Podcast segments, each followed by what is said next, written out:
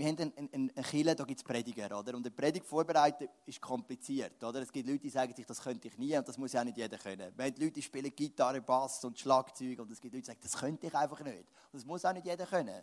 Es gibt Leute, die arbeiten mit Kindern und es gibt Leute, die sagen, ich habe einfach nicht so den Zugang zu den Kindern. Das muss auch nicht jeder können. Aber dienen kann jeder. Dienen ist jetzt wirklich das Tool, das kann jetzt einfach jeder. Weil jeder ist irgendwo gut, jeder hat irgendwo eine Begabung und jeder kann irgendwo dienen. Ich habe mal, wir hatten mal ein Büro in Rotkreuz, wir haben ja ISF Luzern, Zug und Schweiz und Rotkreuz ist in der Mitte und dann bevor wir Locations hatten in Zug und in Luzern, die fix waren, wir haben dann immer im Sonntag aufgestellt und abgeräumt, aber haben wir gesagt, wir brauchen ein Büro, das mindestens fix ist und haben uns das Rotkreuz eingemietet. Und das Rotkreuz hat ein Restaurant gehabt und dort hat es einen Eritreer gehabt namens Gary. Ich erzähle euch von ihm, weil ich ihn noch kennenlernen. Ich tue mich schon ein bisschen vorbereiten. Und, ähm, der Gary, den habe ich natürlich immer ein bisschen über, über, geredet, wie geht es deiner Frau, wie geht es deinen Kindern, zwei mega herzige Kinder. Und, und wir sind so ein bisschen ins Gespräch. Und immer habe ich ihn auch eingeladen ins ICF.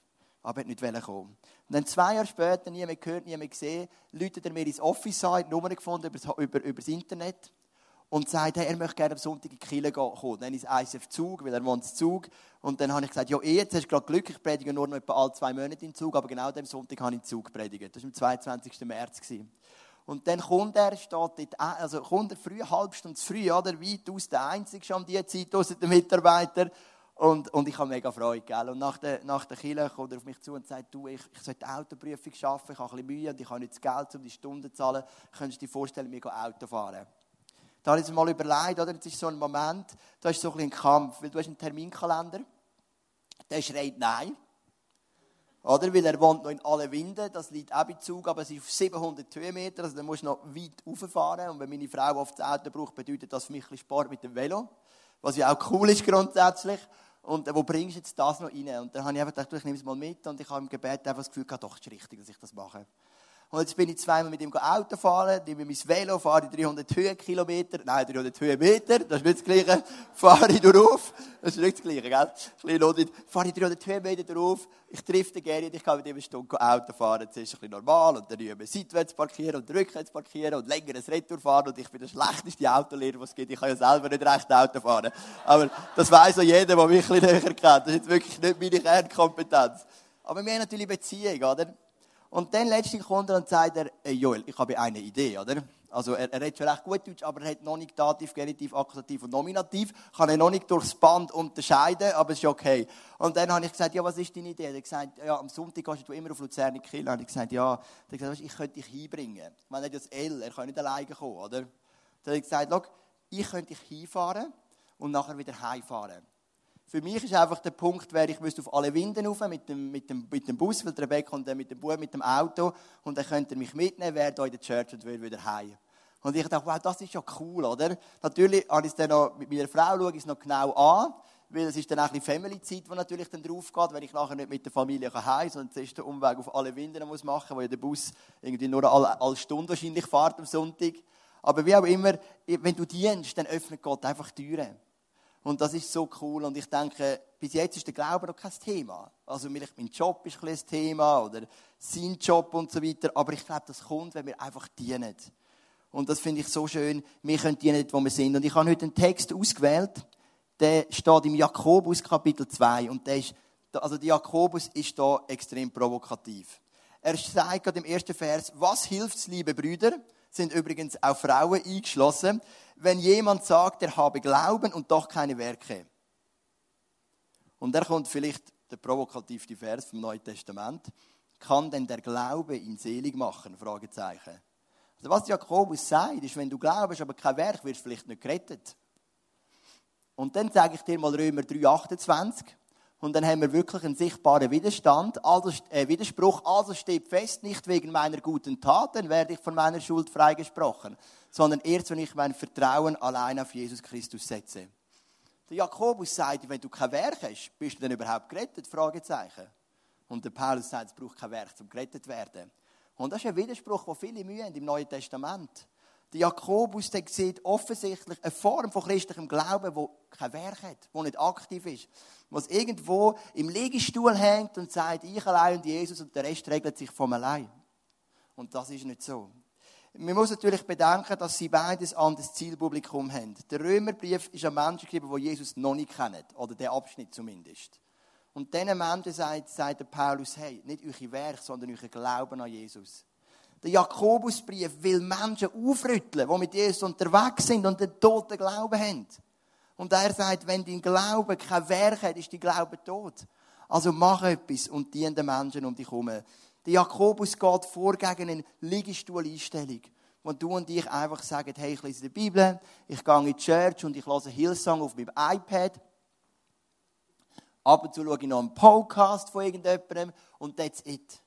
Und Jakobus sagt, nein, Glaube und Werk hat immer einen Zusammenhang. Ich mag mich erinnern an ein Gespräch mit einer jungen Frau. Und die junge Frau, die habe ich immer versucht zu motivieren für den Glauben an Jesus. Und ich habe sie dann auch immer mitschleppen in, in, in die Kleingruppe, die ich dann noch hatte. Ist Jahrzehnte schon her, wirklich, ähm, wirklich lang in den Jugendgottesdienst, wo eben Michelle und ich dann noch aktiv waren. Und irgendwann sagt sie, hey, ich habe etwas gemerkt, ich habe es eigentlich noch recht gut. Mir hat jemand gesagt, du musst nur glauben an Jesus, dann bist du gerettet. Aber wie du lebst, das vergibt dir Jesus immer wieder. Die Daten sind nicht so wichtig. Und darum habe ich mich jetzt entschieden, ein bisschen auf Abstand zu gehen. Den Glauben behalte ich, aber doch ein bisschen mein Leben zu leben. Ich habe vielleicht im Himmel nicht gerade den höchsten Rang, falls es das gibt, aber, aber ich schaffe es ja doch, weil ich an den Glauben.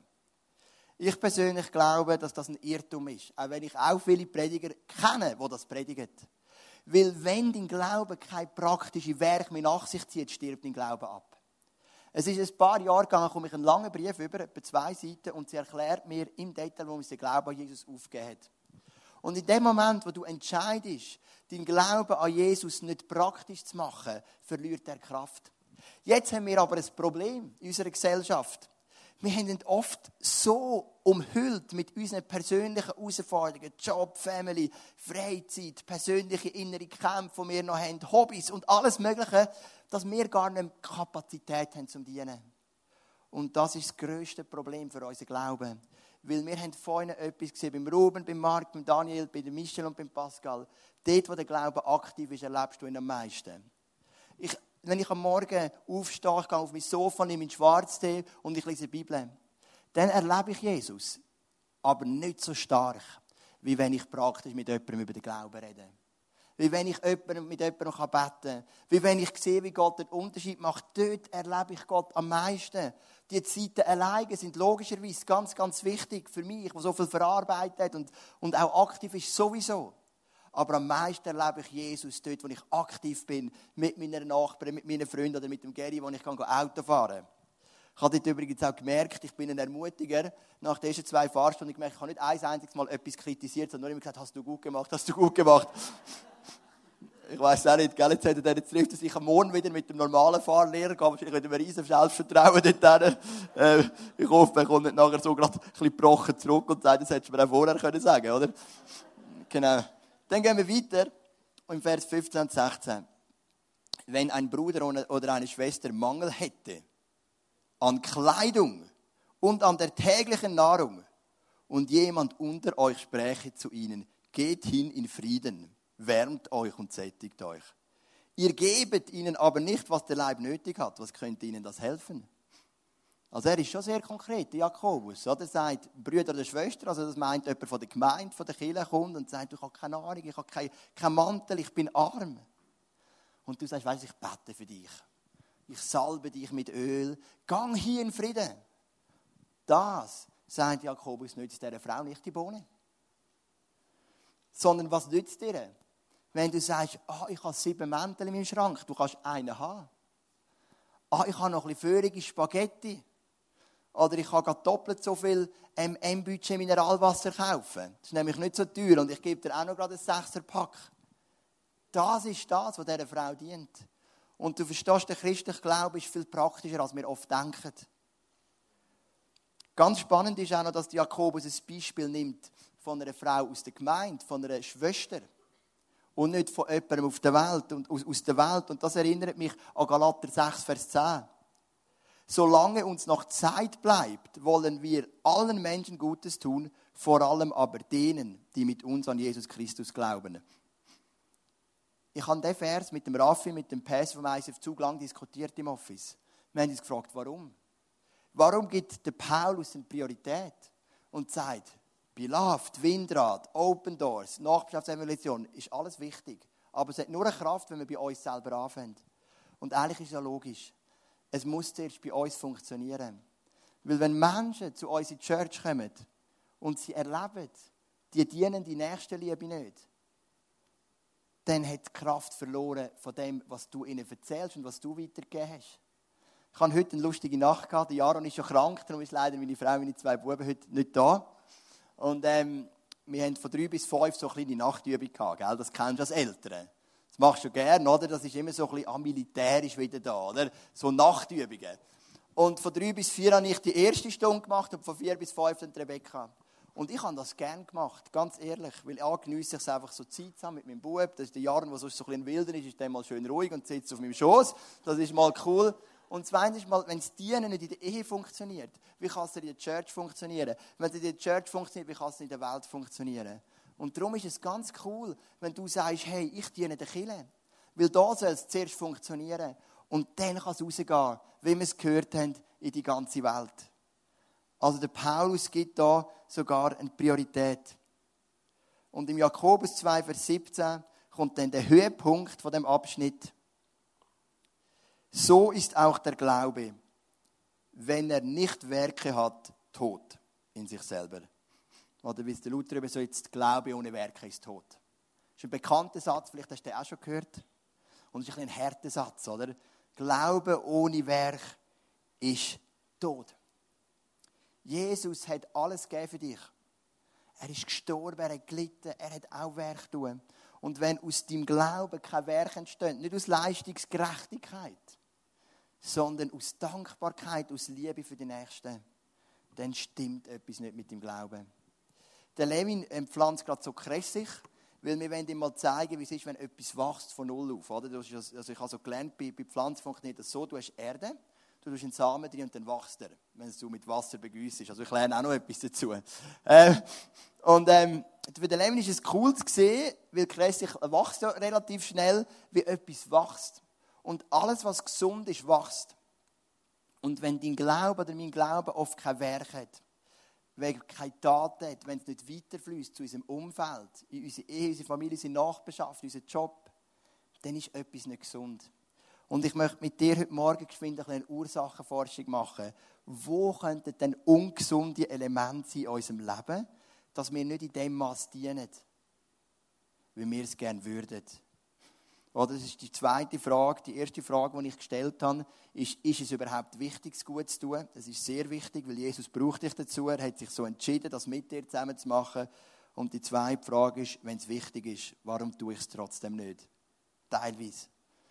Das A ist, wir haben oft ein falsches Gottesbild. Ich weiß nicht, woher das kommt. Aber in die christliche Szene, die ich kenne, hat sich ein bisschen etwas eingeschlichen, das heisst, ich allein und Jesus und Gott regelt dann den Rest. Christen, die sagen, ich muss nur Bibel lesen und beten und Gott schaut schon. Und ich sage immer, hey, wenn mir einen Vers zeigen aus der Bibel, der das bestätigt, dann wäre ich noch, aber das gibt es ehrlich nicht. Es gibt kein Christsein, das sagt, ich allein und Jesus. Im Judentum hast du nicht mal alleine Bibel lesen, sondern du hast immer in einer Gruppe Bibel gelesen und oft unter Anleitung von einem Rabbiner. Also verstehst du, wir haben einen Gemeinschaftsglauben, der in erster Linie dient. Natürlich liebe ich alleine die Bibel zu lesen. Das können wir als Nachfolger von Jesus. Sollen wir sogar, lernen wir auch nächsten Sonntag, wenn es darum geht, Reife zu erlangen. Aber hey, wir sind da zum Dienen. Und das Gottesbild, ich bete, ich lese die Bibel und, und der Rest schaut dann Gott schon. Das ist für mich nicht das, was ich aus der Bibel erlebe. Sondern lass uns Diener sein, lass uns die Möglichkeiten wahrnehmen, weil Gott ist ein dienender Gott. Ich habe ein gutes Beispiel erlebt, kürzlich. Ich habe ähm, dreieinhalb Tage gefastet. Das habe ich mal erzählt, dort, wo ich nicht gewusst habe, was ich dann esse nach dem Fasten. Und schlussendlich im Ikea die Hackbälle gegessen habe. Ähm, mag ich vielleicht noch erinnern, die, die da waren. Ähm, das ist immer so, wenn, wenn, wenn ich länger faste, ist die Hauptfrage, die ich habe, ist erstens Gott, wie geht's, was, was willst du mir sagen? Und zweitens, was esse ich, wenn ich fertig gefastet habe? Und ähm, ich muss immer schauen, dass die zweite Frage nicht überhand nimmt. Und dann habe ich gefastet. Und am Anfang vom Fasten läutet mir ein, ein Asylbewerber, der in der Schweiz war, aus Eisen, Luzern, kostet ein paar Mal und dann zurückgegangen ist auf Polen. Und er sagt mir, hey Joel, könntest du nicht schauen, dass mein, mein ganzer Hausrat nachher geschickt wird? Und das ist so ein Moment, gell, da bist du so da und denkst, ja, come on, kannst du nicht ein bisschen besser organisieren? Und, und ähm, hey, also sorry, das ist ja wirklich nicht mein Problem, wenn dein Computer noch irgendwo zu Luzern in einem Keller rumliegt. Und dann kommt mir gerade die Stelle in Jesaja 58. Dort heißt es, Gott wohlgefälliges Fasten ist Witwe und Weise zu versorgen. Das ist ein wohlgefälliges Fasten. Nicht einfach nichts essen für ein paar Tage, sondern praktisch zu werden. Und ich habe gemerkt, hey, da schafft Gott auch im Gottesbild. Ich habe dann ein paar Sachen nicht wegleiten, dass es dann funktioniert hat. Der zweite Grund, warum ich lerne, warum Leute nicht dienen, und den nehme ich extrem ernst, das ist Enttäuschung. Wir haben heute sehr viele schöne Geschichten gehört, aber ich kenne auch Menschen, die haben sehr lange dienen und es hat wenig Frucht, wenig Ertrag. Und das ist etwas, das macht mir auch weh. Ich, ich, ich kenne wirklich Pastoren, das ist für mich auch zum Heulen. Die sagen, ich habe 20 Jahre investiert. Ich habe eine Geschichte gehört von einem Pastor im Bündnerland, ähm, drei Teenagerkinder, dort ein Haus gekauft, abgespart mit dem kleinen Lohn, den er in seinen Kirchen. Und irgendwann kommt das Werk, wo er drin ist, nicht ICF, und sagt, hey, ähm, wir machen Kirche zu. Einfach das Potenzial ist zu klein und wir können es nicht zahlen. Und jetzt ist der Pastor da, hat keine wirkliche Ausbildung, so wie ich, oder? Wir haben ja nur ein Theologiestudium, oder? Du kannst nicht auf den Bau gehen und sagen, ich will gerne zu euch arbeiten. Sagen, ja, was hast du für eine Ausbildung? Ich bin Theologe. Dann sage ich, Hammer, auf dich haben wir genau noch gewartet, oder? Weil, weil das ist, das ist matchentscheidend, weil das ein Haus sauber aufgerichtet wird, oder? Und dann ist da der Pastor und sagt, ich habe ein Leben lang investiert und jetzt darf ich einen Job suchen und muss irgendeinen, ich sage es jetzt ein bisschen böse, eine Sklavenarbeit machen, was natürlich auch nicht richtig ist, wenn man so denkt, aber wir können es dann so fühlen in dem Moment. Hey, was ist Gott? Was ist los mit dir? Ich habe doch investiert und das ist der Dank. Und ich kenne viele Pastors, die so Geschichten erlebt haben. Ich kenne Menschen, die sich investiert haben in andere. Und es ist nichts zurückgekommen und Enttäuschung kann dir einfach den Schnuff abstellen. Und das kann uns hindern, wieder zu dienen. Das Dritte, was ich merke, ist wieder das Gegenteil. Es gibt Leute, die haben ein unglaubliches Helfersyndrom. Ich glaube, es sind nicht so viele, ehrlich gesagt. Aber es gibt doch einige, die sind einfach, die können wiederum nicht Nein sagen. Und die, haben, die musst fast eher bremsen, dass sie nicht überall mitmachen. Und die arbeiten und dienen und dienen und irgendwann brennen sie wie aus. Ich weiss, in der Kirche sagt man immer, muss aufpassen, dass jemand nicht ausbrennt. Und schlussendlich, nach 20 Jahren, habe ich noch fast keine Person kennengelernt, die wirklich ausbrennt ist. Also ich habe von dem nicht so eine riesige Angst. Ich glaube, es ist eine kleine Gruppe, die das betrifft. Aber ich glaube, es gibt wirklich Menschen, die haben so ein Helfersyndrom. Und die helfen und helfen und helfen und helfen. Und irgendwann gibt es einen Kollaps. Und nachher mögen sie nehmen und sagen, ich habe mich immer in andere investiert, jetzt brauche ich mal Zeit für mich. Ich muss mich selber aufbauen. Was in dem Moment auch richtig ist, natürlich. Jetzt komme ich zum Hauptproblem. Weil jetzt kommt das Problem, das ganz, ganz viele von uns betrifft, das ungesundes Lebenstempo. Wenn du ein ungesundes Lebenstempo hast, Michel und Pascal, wenn sie immer zu tun hätten in der Freizeit, von morgen bis am Abend arbeiten, Freizeit und so weiter, wenn sie gesagt hätten, Pascal muss 100% arbeiten, Michel muss 100% arbeiten, damit wir uns noch eine Yacht leisten können, Vierwaldstädte sind oder was auch immer, dann hätten sie nie die Fähigkeit gehabt, so etwas zu machen. Wenn du ein dienender Mensch sein brauchst du Zeit in deinem Leben. In den USA gibt es eine Zeitung, ich meine, es ist US Today, ich bin nicht ganz sicher, und die haben mal etwas Lustiges gemacht. Sie haben gesagt, wir nehmen jetzt mal all die Tipps, wie sollst du dein Leben gestalten und zählen mal, wie viel Zeit das, das braucht. Also A, also ist natürlich nicht christlich, du solltest zweimal in der Woche ins Yoga, um deine Seele baumeln zu lassen. Dann sollte man ähm, ins Fitnesscenter oder Sport machen. Man sollte sich gesund ernähren. Und zwar von Sachen, die man selber anbaut im Garten. Weil es ist natürlich nötig, dass man es auch selber mitbekommt und nicht einfach etwas nimmt, das vielleicht schon mit irgendwelchen Pestiziden gespritzt worden ist. Man sollte regelmäßig Zeit nehmen für die Man sollte in die Ferien, man sollte sich im Job investieren und regelmäßig dranbleiben an Weiterbildungen. Dann sollte man sich auch immer wieder mal etwas Gutes tun, wie einfach mal einen Tag nichts machen ähm, oder ins Kino gehen man sollte gut zu seinen Kindern schauen, sollte mit jedem Einzelzeit verbringen und auch als ganze Familie. Man sollte das im Haus immer wieder dranbleiben, dass man da nicht hinten reinkommt. Wenn du noch Christ bist, dann machst du noch den Kille mit, nimmst noch täglich eine Stunde Zeit zum Bibellesen und Beten. Und dann hat das Hefti zusammengerechnet, wie viele Stunden müsste ein Tag haben, wenn wir all die Beauty-Tipps umschätzen und ein Tag bräuchte 42 Stunden. Einfach, dass wir dem Stress, was unsere Industrie sagt, was uns für gut tun, möchten nachkommen. Und viele von euch, wir haben ein Lebenstempo, das es fast nicht mehr möglich macht, anderen zu dienen. Weil wir so überfüllt sind. Und dann füllen wir uns mit noch mehr, weil wir denken, wenn wir noch eins oben drauf geben, tut es uns endlich gut. Das tut uns aber auch nicht gut, also machen wir noch etwas, was uns auch nicht gut tut. Und wer leidet darunter? Es ist unsere nächste Liebe. Wir alle wir haben den nächste Liebe-Koeffizient. Von null könnte man mal sagen, das ist, du bist der pure Egoist bis, Mutter, äh, bis, bis 10, du bist so eine Kopie von Mutter Teresa. Und der nächste Liebe-Koeffizient, der leidet am meisten unter einem ungesunden Lebenstempo. Weil wenn dein Lebenstempo nicht in einem Maß ist, dass du noch dienen kannst, dann wirst du nur noch schauen, dass du überall nachkommst. Und wenn Jesus sagt, lieb deinen Nächsten wie dich selbst, lieb deine Frau, lieb deine Kinder, lieb auch Gott, dann ist es eine zentrale Aufgabe von uns, unser Lebenstempo, wenn es möglich ist, so zu behalten, dass wir überhaupt noch Kapazität haben zum Dienen. Und das Fünfte, warum wir oft eben nicht mehr können dienen, sind auch Lebenslügen. Leute, die sagen, ich bin ein Opfer. Also wenn irgendjemand nicht muss dienen, dann bin ich es, weil ich bin so ein Opfer. Andere müssen mir jetzt mal dienen. Ich muss jetzt mal für mich schauen. Ich habe so viel gelitten in meinem Leben. Ich bin ein Armer. Und sie haben vielleicht wirklich viel gelitten. Aber dann sagst du dir, ich bin so ein Opfer und du sagst nur so, kommt und dienen mal mir, gebt mir, ich habe es jetzt verdient. Aber verstehst du, es gibt auch andere Opfer. Und zu denen muss jemand gehen und ihnen die Liebe geben. Manchmal gibt es so Lebenslügen. Oder du hast sogar die Lüge, die sagt, was habe ich denn schon zu geben? Ich bin ja nicht wert. Wenn du selber nicht wert bist, hast du auch nicht das Gefühl, dass das, was du weitergibst, einen Wert hat. Ich bin jetzt aufgewachsen unter Eltern, die mir einen starken Wert geben, mein Leben lang. Mein Vater, meine Mutter, sie haben immer gesagt, hey, Gott will aus dir, Gott kann dich brauchen, wir lieben dich, Gott liebt dich. Und das hat bei mir so ein Ding gegeben, auch wenn ich jemandem helfe, habe ich auch etwas zu geben. Aber ich erlebe immer wieder Menschen, die sagen, ich kann schon nichts geben, was will ich denn noch dienen? Was will ich in der Church dienen? Haben mir auch schon Leute gesagt. Schau mal meine Vergangenheit an. Ich bin doch nur eine Last für euch. Das ist so nicht wahr. Es ist eine Ehre für uns, wenn du dienst bei uns. Es ist eine Ehre, wenn du rausgehst und dienst weil es zeigt, dein Herz ist parat, das Vorbild von Jesus, von seinen Jüngern die Füße wäscht, einfach umzusetzen. Jetzt kommen wir zur dritten Frage. Was ist denn wichtiger? Glaube oder Werk, wenn wir nochmal zurückgehen? Aber es könnte jemand sagen, du hast Glauben und ich habe Werke. Zeige mir deinen Glauben ohne die Werke, so will ich dir meinen Glauben zeigen aus meinen Werken. Du glaubst nur, dass einer Gott ist. Du tust recht daran, die Teufel glauben es nämlich auch. Und sitten, also da ist das ein bisschen Humor noch vom Jakobus, oder?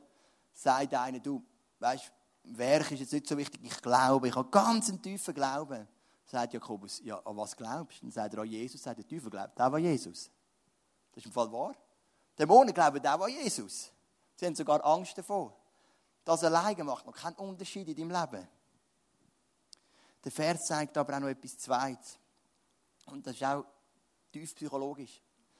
Manchmal bist du ein Diener und du schaust aber auch immer ein mit einem Auge auf die, die nicht dienen. Kennst du das? Das erlebe ich manchmal auch, oder?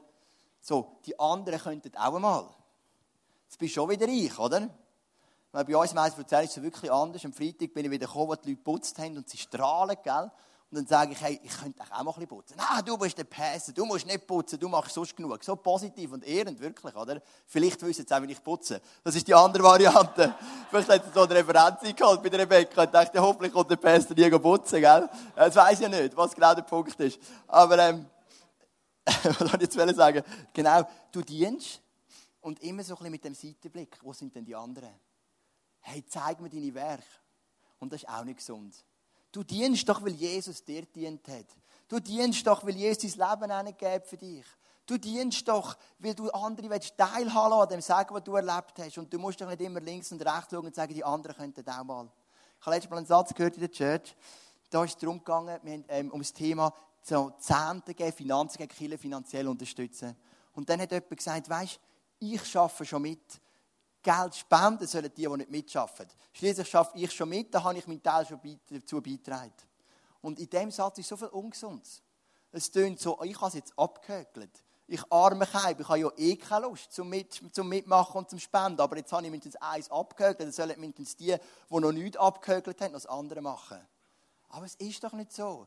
Mitschaffen im Reich von Gott, mitschaffen bei Bilaf, bei Windrad, bei Open Doors, im Bergclub, bei der Nachbarschaft, ist doch ein Ehre.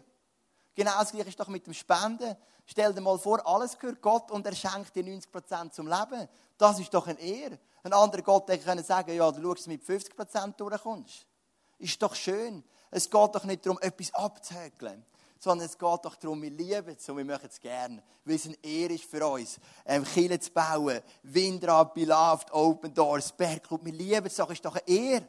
Und wir machen es doch gerne und mit Begeisterung und nicht so, ich mache es, sollen die anderen auch mal ein bisschen. Natürlich, es gibt immer vor allem ein gesundes und ein ungesundes Maß. Und das kann manchmal ein bisschen weh machen, so das Gefühl, ich bin der Einzelkämpfer. Aber hey, Jesus war auch ein Einzelkämpfer. Seine Jünger hätten ihm helfen und sie hatten keinen blassen Dunst gehabt, wie es geht, obwohl sie es ihnen schon x-mal zeigen, wo sie hätten einen Dämon austreiben und sagen, jetzt, hey, wie lange muss ich noch unter euch sein? Es gibt schon die Momente. Die Jünger sind gegangen die ganze Welt. Sie haben elf von zwölf aus Johannes sind alle hingerichtet worden aus Leidenschaft für Jesus. Und vielleicht ist auch der eine oder andere Mensch, der denkt, die anderen könnten auch ein bisschen mehr. Aber hey, das ist doch nicht der Punkt. Das ist ein Ehr im Dienst von unserem Jesus. Dann gehen wir noch weiter. Willst du nun einsehen, du törichter Mensch, dass der Glaube ohne Werke nutzlos ist? Und jetzt wird Jakobus extrem provokativ. Ich sage euch nachher warum. Ist nicht Abraham, unser Vater, durch Werke gerecht worden, als er seinen Sohn Isaac auf dem Altar opferte? Im 1. Mose Kapitel 15, Vers 6 heißt dass der Abraham gerecht wurde aus Glauben und nicht aus Werk. Das weiß jeder Jude. Und jetzt kommt der Jakobus und sagt, ja, ist denn der Abraham nicht etwa durch Werk gerecht worden? Also es geht jetzt schon ein bisschen an Grenzen. Aber der Jakobus, er ist ein Mann mit einem so Herz, mit der Leidenschaft, ist schon der liebliche Brüder von Jesus.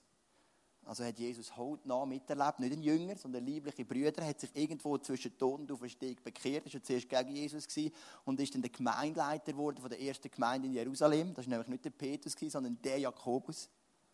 Und er hat Jesus erlebt. Und er hat gesehen, Freunde, Glaube und Werk, das geht Hand in Hand. Und das steht dann auch im nächsten Vers. Da siehst du, dass der Glaube zusammengewirkt hat mit seinen Werken und durch die Werke ist der Glaube vollkommen geworden. So ist die Schrift erfüllt, die da spricht. Und jetzt kommt er mit 1. Mose 15, Vers 6. Abraham hat Gott geglaubt und das ist ihm zur Gerechtigkeit gerechnet worden. Und er wurde ein Freund Gottes genannt. Er kommt dann schon auf den Punkt. Jakobus weiß schon, der Vers kannst du nicht weglassen Juden, oder? Das steinigt mich sonst. Aber er sagt, hey, habt ihr nicht begriffen? Natürlich ist es der Glaube. Aber es ist der Glaube, der gesagt du musst deinen Sohn opfern. Und der Abraham hat es gemacht oder hätte es gemacht. Der Engel hätte dann eingegriffen und hätte dann nicht müssen. Aber verstehst du, so Werk und Glaube, das wirkt ineinander hinein. Und zwar positiv, es beflügelt. Du liest in der Bibel, du kommst ein, ein Anliegen über für deinen Nachbarn und du fährst an beten. Und dann siehst du ihn und sagst, hey, wenn wir mal zusammen, zusammen Champions League schauen. Und dann kommt dein Nachbar und plötzlich entwickelt sich ein, ein, ein, Gespräch über den Glauben. Dann gehst du wieder die Bibel lesen und betest wieder für deinen Nachbarn. Und so geht das hier und her das ist eben nicht ein Entweder-Oder, sondern das beflügelt sich. Es ist ein ständiges Miteinander und das eine gibt dem anderen wieder Kraft, dass noch mehr und noch mehr und noch mehr daraus entsteht. Ich habe ja in der letzten Zeit sehr oft nachgedacht, was passiert mit dem ICF Luzern? Wo gehen wir durch? Was sind die nächsten Schritte? Ich meine, ich finde jetzt ganz ehrlich, in aller Bescheidenheit, in unserer Kirche läuft sehr vieles sehr gut. Also, das ist meine Meinung. Vielleicht bist du anderer Meinung, kannst du mir das nachher sagen, wir haben ja Food and Fellowship. Aber hey, wir haben so coole Ministries, wir haben viele Mitarbeiter, coole Small Groups. Es ist so vieles cool und die Location ist ja eh der Hammer. Ich gesagt, was ist der nächste Step? Und wie länger ich schwanger bin mit dem, mit der Vision bist du ja schwanger, sagt uns die Bibel. Du leidest wie Geburtswehe. Das ist nicht einfach so Peng und dann ist alles da. Merk, das ist unser Step, eine dienende Church zu werden wo einfach geht zu den Menschen, wo die Menschen liebt, wo die Menschen ins Reich Gottes hineinliebt, wo für sie da ist, wo einen Unterschied macht, wo sie reinkommen und sie sind geliebt, so wie sie sind. Wo ihnen dient, dann kommt jemand und sagt, hey, ich brauche praktische Hilfe und dann hast du zwei Leute, die sagen, ich komme nächste Woche in den Garten umjetten. Klammer auf, das kann nicht ich sein, weil ich habe noch nie einen Garten aufgejettet. Klammer zu, aber ich habe andere Qualitäten. Also weißt du, wie ich meine? Das ist der nächste Step von unserer Church. Und darum bin ich am Mittwoch zu Campus für Christus. Das ist so ein Werk, wo ähm, einfach Christen ausbildet, verschiedene Gemeinden. Und wir haben einen Kurs vorbereitet über ansteckendes Christsein. Und wir werden im September werden wir vier Übungen lang unsere Small Groups ausfallen lassen. Auch wenn du in keiner Kleingruppe bist, kannst du kommen. Wir werden einen Kurs machen. Wie kann unser Christsein ansteckend werden? Am 31. August, 14., 21., 28. September. Am 8. September dazwischen haben wir noch eine Israel-Abend, wo uns jemand erzählt um Israel. Das wird auch ganz spannend. Und wir werden verschiedene Themen haben. Wie wird mein Christi anstecken? Wie erzähle ich den Leuten, was ich mit Gott erlebt habe? Lese ich die Bibel mit suchenden Menschen, die vielleicht noch gar nicht vom Glauben wissen und auch noch nicht parat sind für eine Church? Das ist unser nächster Schritt. Und aus dem heraus hoffe ich und bete ich und bete mir, dass kann ein Drive entstehen wo wir so radikal dienend werden für Menschen, wo wir sie einladen, wo wir für sie beten, wo wir für sie da sind, wo wir es irgendwie schaffen, aus unserer selber oft überfüllten Welt wegzuschauen und da hinzuschauen für andere, ein Diener zu sein für andere Menschen. Dort gehen wir durch. Ich möchte eigentlich das Schwergewicht drauflegen in nächster Zeit am Sommer, einfach uns auszubilden zum Diener sein vor Ort, zum Boten sein vor Ort, zum Zeugen sein vor Ort und als Church alles zu investieren, um dich zu unterstützen, dort, wo du bist. Zusätzlich finden wir auch Gott am Fragen, was willst du mit der Location, außer Celebration? Wie könnte die Location der Stadt dienen? Wie könnte die Location der Menschen dienen? Auch da, wenn du Ideen hast, komm auf mich zu. Wir sind sehr offen, weil wir möchten dienen, wir möchten einen Unterschied machen in dieser Stadt. Wir möchten Glauben haben und Werk. Und mit dem Vers werde ich aufhören, denn wie der Leib ohne Geist tot ist, so ist auch der Glaube ohne Werke tot. Und wenn du merkst heute Morgen, hey doch, es ist nicht ganz unwahr, mein Glaube ist die Zeit ein bisschen tot, oder er ist zumindest ein bisschen so ein bisschen am Abwelken, dann bete ich heute, dass Gott dich ganz neu den nächsten Liebe-Koeffizient erhöhen kann. Dass Gott dir ganz neues Herz kann geben zum Dienen und dass aus dem raus einfach eine neue Leidenschaft in dein Glaubensleben hineinkommen Wir haben morgen Gebetsabend, auch dort werden wir beten dass wir Durchbrüche haben, dass wir weiterkommen am Dienen an der Gesellschaft und wir werden natürlich auch für Kirche beten. Und wie gesagt, du kannst nachher auch zu diesen verschiedenen Ständen, kannst bei Beloved, Winded, Open Doors, also beim Bergclub Informationen holen, kannst sie unterstützen, kannst ihnen dienen. Auch das sind Möglichkeiten. ICF Luzern 2015 bedeutet, wir werden dienende Kirche für unsere Nachbarn, für unsere Freunde, für unser Umfeld. Das ist die Vision. Und wir haben eine Church im Background, wo du die Leute mitnehmen kannst. Und seit letztem habe ich ein Buch gelesen, was Chile ist. Chile ist ein Fenster. Jeden Sonntag öffnen wir wie ein Fenster vom Himmel. Wir sind noch nicht der Himmel, weil der Himmel ist der Himmel. Aber wir öffnen so ein Fenster zum Himmel. Und wenn du die Leute mitnimmst, werden sie am Sonntag so ein Fenster kommen. Von unserer Gemeinschaft, von unserer Freude, von unserem Worship. Und hoffentlich auch von den Predigten werden sie ein Fenster sehen zum Himmel, wo sie merken, hey, wow, das tut meiner Seele wohl und da finde ich etwas, einen Frieden in meinem Leben. Bevor ich noch bete, möchte ich dir einen, einen Songclip noch abladen. Und der Clip, der ist einfach so mein Clip, wenn es ums Dienen geht. Es geht jetzt nicht darum, in dem Clip, dass ich diene, sondern es geht darum, wie Jesus an mir dient hat. Wir schauen miteinander den Songclip vom Lied Above All und dann komme ich für und bete noch. Jesus, kurz bevor du gestorben bist, hast du ein Becken mit Wasser genommen und hast deine zwölf oder elf Jünger, die dann noch sind, hast du, nein, ich glaube, es sind alle zwölf gewesen, auch immer, hast du die Füße gewaschen. Und dann hast du den Jüngern gesagt, tun ebenso. Und Jesus um uns herum sind viele Menschen, wo wir die Füße waschen können. Es fällt vielleicht an unseren Beziehungen, aber auch an unserem Arbeitsplatz, in unserem Verein, aber manchmal auch wildfremde Leute, die du uns einfach über den Weg schickst. Und Jesus, ich bitte dich, dass wir das Lebenstempo entwickeln, das einfach realistisch ist. Dass wir Zeit haben, zum Menschen die Füße zu waschen.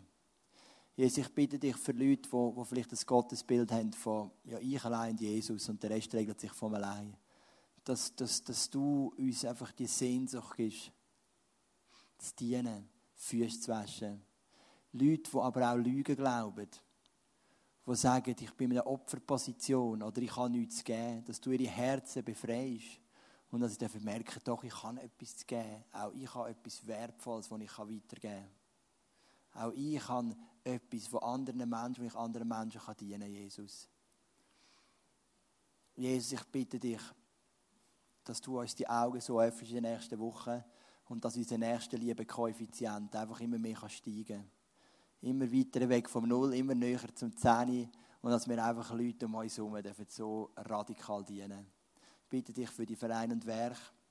Und ich bitte dich auch für uns als Church, dass wir eine radikal dienende Kirche dürfen sein und bleiben und werden. Jesus, und dass einfach Leute hier reinkommen und einfach von dieser Liebe dürfen überrollt werden, Jesus. Jesus, ich bitte dich, dass du heute Morgen Menschen heilst. Dort, wo sie einfach noch, noch so Widerstand haben in ihrem Leben, wo sie vielleicht Liebe nie bekommen haben. Wo ihnen nie jemand gesagt hat, du bist wertvoll und du hast etwas zu geben. Sondern wir sagen heute, du bist wertvoll und du hast etwas zu geben. Auf dich hat die Welt gewartet. Weil du hast Talent und Fähigkeiten, die der himmlische Vater in dich hineingelegt hat. Und ich möchte mit dem Bewusstsein da rausgehen. Ich habe eine Identität, ich bin jemand in Jesus und darum habe ich auch etwas zu geben. Danke, Jesus, dass du dein Leben hingehst für uns und dass wir unser Leben hingeben für die Menschen um uns herum. Amen.